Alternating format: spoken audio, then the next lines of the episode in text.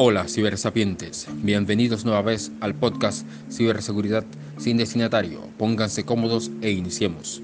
En este episodio, para mitigar las dudas dejadas en los tres episodios anteriores, les hablo sobre qué es un SGSI o Sistema de Gestión de Seguridad de la Información. Un SGSI es confidencialidad.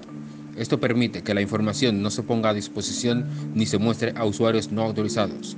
Integridad Permite el mantenimiento íntegro de la información y sus métodos de proceso. Disponibilidad. Permite el acceso y utilización de la información y los sistemas de tratamiento de la misma por parte de los usuarios o procesos autorizados cuando lo requieran. Recuerden, sean seguros al navegar en los mares de Internet.